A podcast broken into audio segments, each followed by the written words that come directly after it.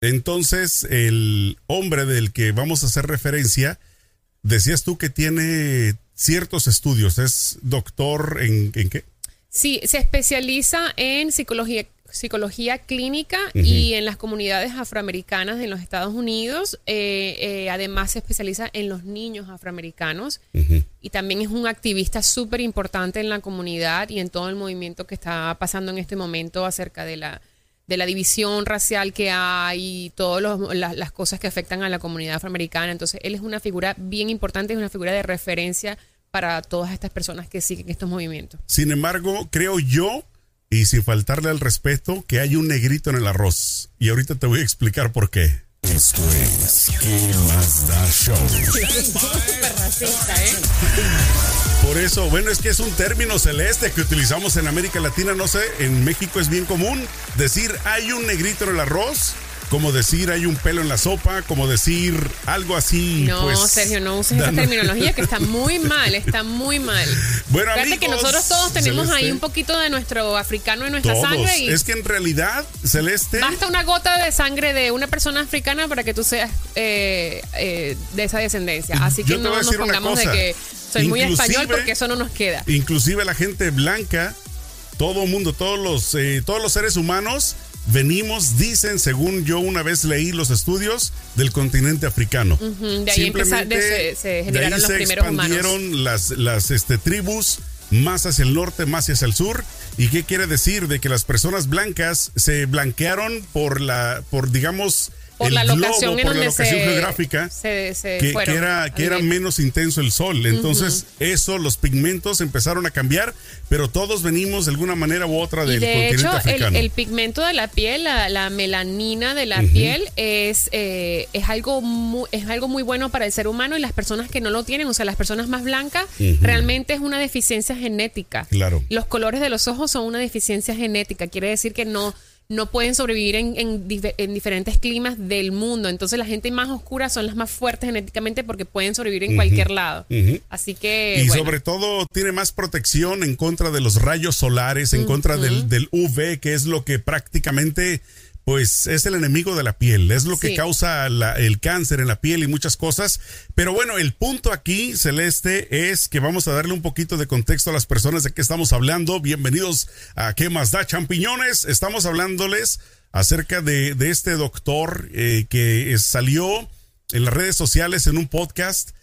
Este, o sea, llorando, no, llorando literalmente, pero me refiero quejándose de la diferencia del trato de los afroamericanos, específicamente en Estados Unidos, en, digamos, a, comparación de los asiáticos, de cómo han recibido. De otras minorías, sí. Eh, en este caso de los asiáticos, él está atacando mucho. Asiáticos, asiáticos, atacando, diciendo por qué a ellos el presidente Biden salió con un tipo de... Una, ¿cómo se llama? Una orden ejecutiva. Una orden ejecutiva defendiéndolos de los ataques racistas. Lo que pasa es que pero no a los afroamericanos. Exacto. Lo que pasa es que tenemos que recordar desde que, desde que comenzó todo lo del virus, del coronavirus, eh, el presidente, el expresidente Trump eh, incitó mucho odio al decir que era un China virus, un virus chino. Y realmente, aunque si el virus se suscitó en China, todo el pueblo no es culpable del virus. Entonces no podemos encasillar a toda una, una, comunidad, todo un país en una sola cosa. Y deja de un país, un, continente, porque han atacado no solamente a los, chinos, o sea, si son de Japón, de Corea, no importa.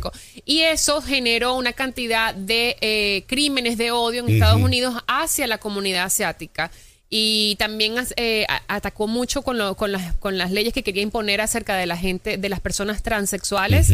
Entonces también hay muchos crímenes eh, en contra de la comunidad transexual en Estados Unidos, hay muchos crímenes en contra de la comunidad asiática y, y lo que sucedió es que el Congreso en un 2x3 pasó una, o sea, aprobó una ley donde se protegen a las personas transexuales.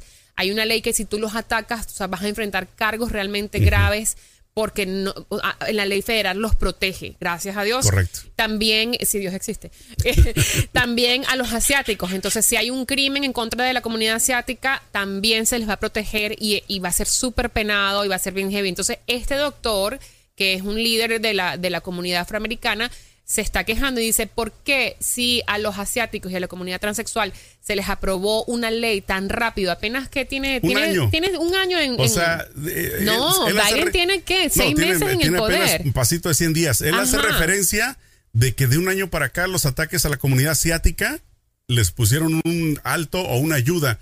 Y él dice 400 años de ataque a los afroamericanos y no ha, no ha salido un presidente hacer un tipo de ley, de ley sí, o un mandato, lo que como le quieras llamar, para defender a los afroamericanos. Pero eh, el- lo que yo te comentaba del pelo en la sopa es porque él mismo, siento yo, eh, muy en lo personal, de que él mismo está comportándose de una manera racista. ¿Por qué? Porque Celeste, la ayuda eh, la necesitamos todos, no solamente los afroamericanos. ¿Cuántas veces no atacan a los hispanos y nadie dice nada? Lo que pasa es que ya va, vamos a, a- a- a aclarar esto un poquito. No puede ser racista una persona que sus antepasados nunca fueron esclavos en esta tierra. De ahí parte todo. Pero Eh, ellos como que tienen este resentimiento Claro, en el es que sentido fueron- de que, Mira, de que ¿tú si no imaginas? ¿Tú te imaginas que a tu, a tu abuelo lo agarren de una... está- hasta, tu abuelo fue a pescar en un río. Ah, está pescando, Claro. cantando feliz de la vida, llevando el sol, comiendo mangos divina en su tierra. Va, se lo secuestran y lo traen Ajá. aquí y lo hacen trabajar por Claro. años. Lo hacen trabajar no solo a Por él, lo hacen trabajar a sus hijos. Lo- lo- generaciones. Después supuestamente aprueban leyes para que sean eh, eh, ciudadanos eh, que tengan igualdad y realmente nunca, nunca alcanzan la igualdad. Pasan 400 años y la policía sigue matándolos y sigue bajo la ley este, poniéndolos como mar, o sea, martirizándolos, no los dejan... ¿Sabes? Todo eso afecta. Nosotros nunca lo vamos a entender porque nosotros, nuestro contexto es diferente en Latinoamérica, pero nuestros antepasados no fueron esclavos literalmente. Mira, tal vez A menos que tengas esclavos no, descendencia africana. Tal vez esclavos no celeste, pero trataron tal vez de una manera muy similar, si no peor, a todos los nativos americanos. Claro, claro. A- al- en, en nuestro caso, a los mexicanos también, porque obviamente nos quitaron mucho territorio a la brava. Entonces, por eso te digo, yo no, yo no estoy diciendo de que no merecen, eh, digamos, reconocimiento en ese aspecto. Claro que sí, por supuesto que sí. Pero no es solamente la comunidad, eh, digamos, eh, afroamericana la que está siendo atacada en muchas ocasiones por la policía.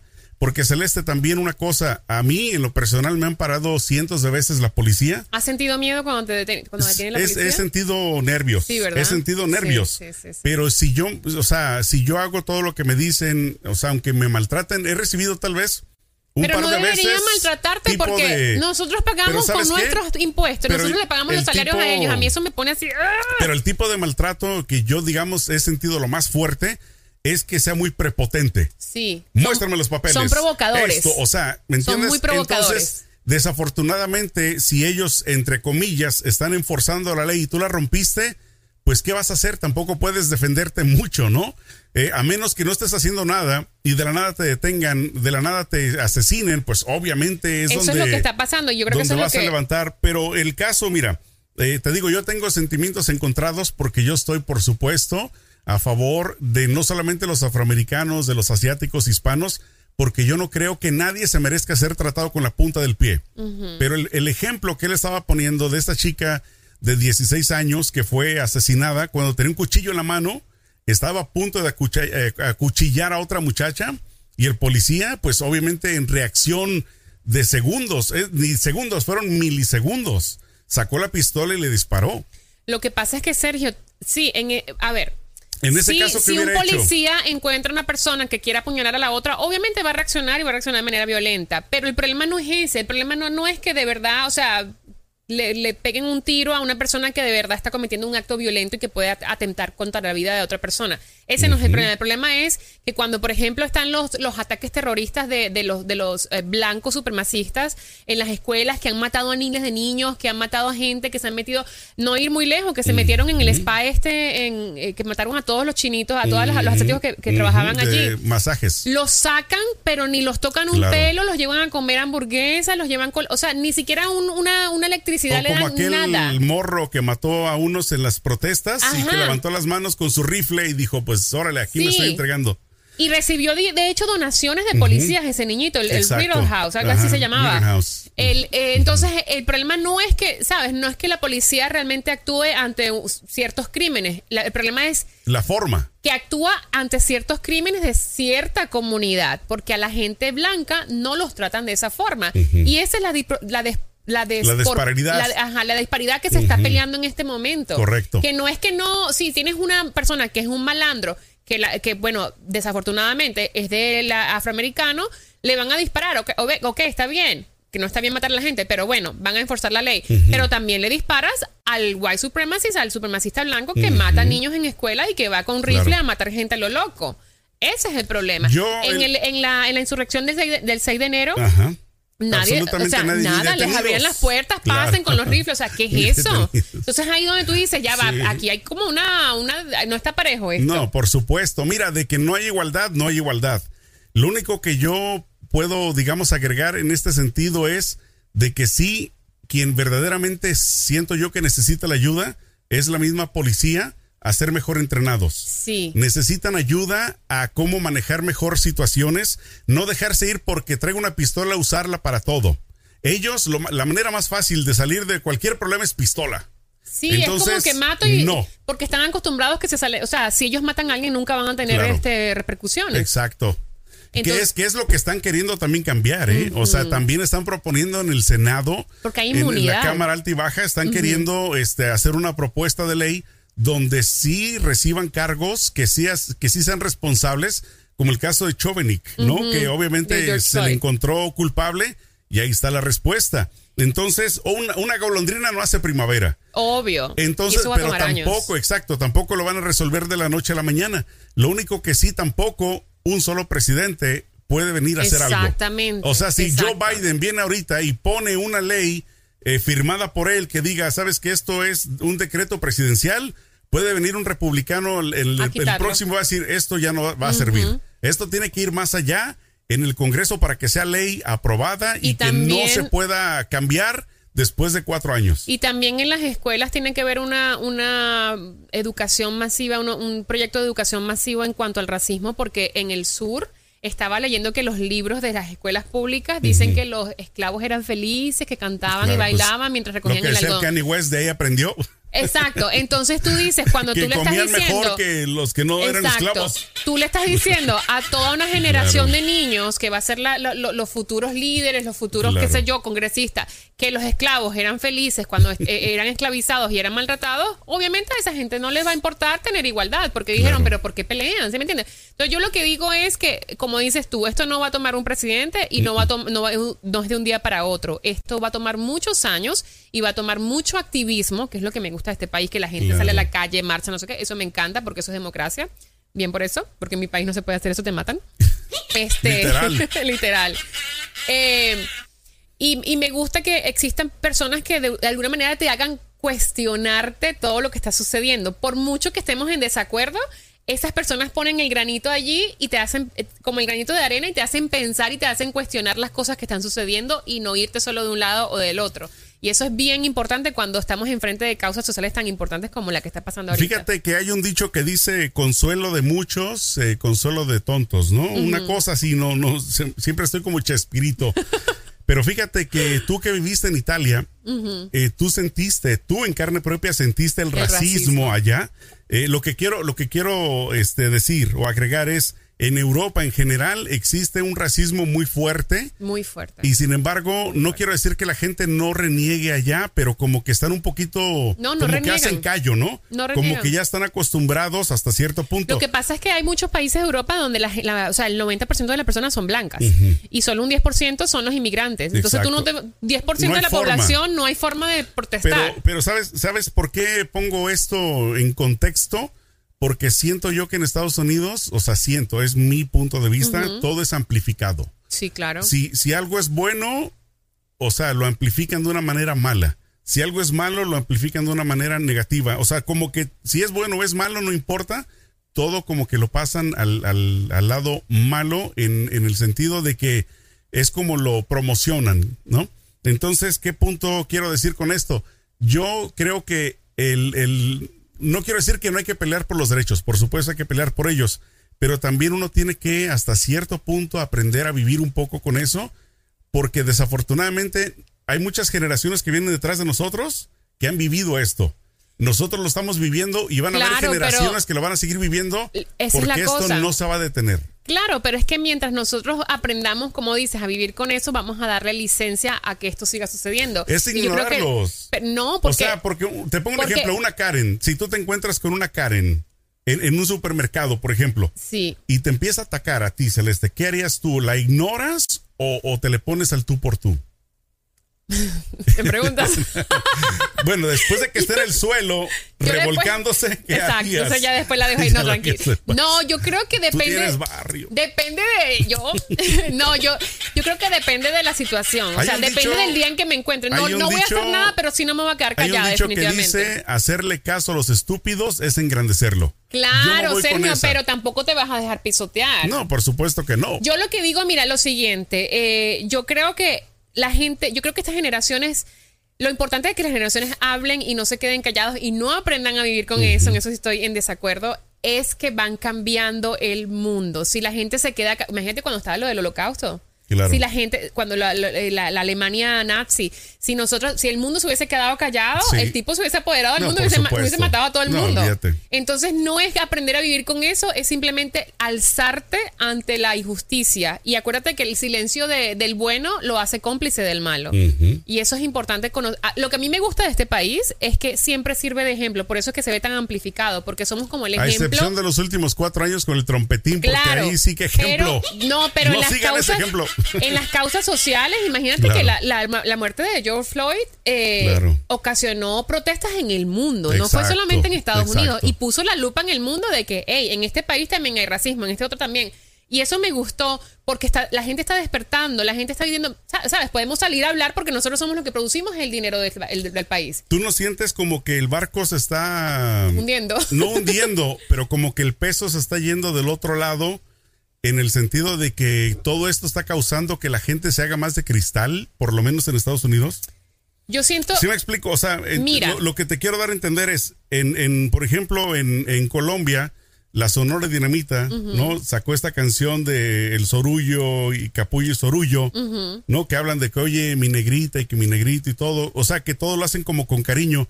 Ahora acá ya no quieren que utilices palabras así, digamos, fuertes, entre comillas, porque ya es ofensa. Entonces, por eso te digo, ¿no sientes como que esto está ladeando un poquito el barco hasta cierto punto? Mm, mira, a ver, yo siento que el, lenguaje es poder, el lenguaje es muy poderoso y de la manera en que uses las palabras puedes, como decimos, ofender o, engrandecer. Eh, y yo siento que estamos en un momento rompeaguas en la sociedad. Esto es como una segunda, este, una, segunda, una segunda revolución, una segunda revolución social en donde ¿sabes? Las cosas se van a hacer de la manera que se van a hacer porque si no, no funcionan más. Ya el mundo que funcionaba a nosotros o que funcionaba a nuestros abuelos, a nuestros padres, no funciona más y no va a funcionar más. Porque ahorita hay una generación que viene con la internet, viene más informada que todo el mundo, se la saben todas y les ha tocado fácil. Claro. Y son más sensibles, son muy sensibles. Entonces, y son sensibles y peleoneros, o sea, de que me ofendiste y tarará. Entonces, yo creo que sí hay un, un, poquito de mucha sensibilidad, pero también creo que es el momento, eh, parteaguas, en donde se debe modificar la sociedad, las palabras, todo lo que se usa, porque viene, una, viene un nuevo mundo, o sea, viene un nuevo mundo ahorita.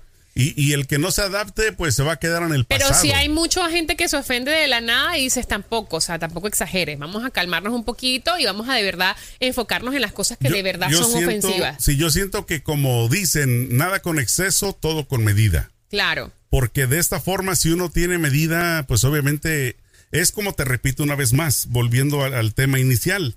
Este, a mí, eh, si por ejemplo alguien eh, me quisiera ofender a mí como mexicano diciéndome beaner, que es una forma muy, muy, digamos, muy ofensiva, muy, racista. A mí no me ofende. Claro, porque tienes que tener en yo cuenta. Amo los frijoles. Tienes que tener en cuenta que lo que no eres no te ofende. Claro. O sea, a mí me dicen prostituta y a mí, mm, o sea, lo que no eres no te ofende, pero lamentablemente no todo el mundo piensa de esa manera y no todo el mundo ha estado en ciertos zapatos, en ciertas situaciones para decir si te ofende o no. Claro. Em, En, Europa me decían, en Europa me decían extracomunitaria. Y quiere decir que no perteneces a la comunidad europea y eso quiere decir. Y a mucha honra, prefiero no pertenecer Exacto, pero eso para ellos, para ellos es una forma de ofenderte porque para ellos es como que llegaste en barco, en balsa a las costas de Grecia o Italia y te recogió así la gente, ¿sabes? Así como que bien bajo. Muy despectivo. Y yo le decía, o sea, yo no quiero ser parte de esta comunidad. o sea, en lo que pues, yo pueda me largo de aquí. Exacto, mucha honra. Pero te digo, o sea, lo que no eres no te ofende, pero si yo hubiese sido uno de esos refugiados que llego en balsa, a lo mejor se me ofende. Entonces, no, o sea, tienes que estar en el momento que estás para, que, para que ver que te ofende o que no. Sí, tienes razón en ese aspecto, pero bueno, lo único eh, que yo puedo para finalizar esto, creo yo, la, la ¿cómo se dice? La empatía. Tiene mucho que ver. Es simplemente ponerse mucho, eh, hay que ser empáticos con las demás personas, porque si no me pasa a mí o nunca lo he vivido, no quiere decir que por eso no me va a dar eh, pena saber que alguien más está siendo atacado, que está siendo violentado. Hablando de la empatía. Por supuesto que sí, tengo empatía, pero simplemente, te repito, yo siento como que, o sea, es, es, es muy difícil, son diferentes puntos, yo creo que cada punto, como dices tú, se le tiene que ir dando el volumen, el volumen adecuado. no hacerlo genérico. No, hablando de la empatía, porque en estos días me encontré con alguien que siempre generaliza todo. No, que pasó esto, sí, porque ellos son así, pasó lo otro, sí, porque ella no debemos generalizar. Porque no todos los, todos los seres humanos no somos iguales. Cada uno, o sea, si una persona comete un crimen, es esa persona. No quiere decir que su comunidad. Exacto. Si una persona es prostituta, es ella. No quiere decir que todas las mujeres de ese país son prostitutas. Si una persona es, traficante de droga, es esa persona. No quiere decir que todo el país. O sea, no generalicemos. Eso es lo peor que podemos hacer. Y una cosa también es no dejarnos que el odio nos invada. No dejarnos que el el, prejuicio nos invada y decir, ay, ya, o sea, no. Vete más allá, tengo un poquito, de, como dices tu empatía y analiza la situación. ¿Cómo haría yo si estuviese en ese lugar? O sea, ahí es cuando empiezas a empatizar. Exacto, es simple. Y eso es súper importante. Simple sencillo, ¿no? No perder los pies de la tierra porque honestamente ahí es donde yo creo que sí ya va a perder mucho más eh, la humanidad que nada en la paz de la tierra. Y que somos una humanidad, somos una raza. Eso de las razas no existe. Somos una raza somos. Somos seres humanos todos. O sea, todos, no importa el color, ni la nacionalidad, ni en qué parte del mundo naciste. Todos sangramos igual, la sangre es roja y punto. Y, así como llegamos nos vamos a ir, ¿eh? Así como llegamos nos vamos a ir. Por mucho dinero que tengas o por poco que tengas. Todas las peleas, todo la todo lo negativo se va a quedar una vez que uno desaparezca de la faz de la tierra, mi querida Celeste. ¿Con qué cerramos el día de hoy? Ah, invitamos a todas las personas que nos escuchan en todas las plataformas digitales, descarguen nuestro podcast y también estamos en YouTube para que le den like, comenten, activen notificaciones, suscríbanse y en las redes sociales nos pueden buscar para que puedan comentar si les gustó este tema de hoy o de qué quieren hablar. Perfecto, cuídense mucho amigos y comadres champiñones, nos vemos en la próxima, échenle mucho peligro. Chao.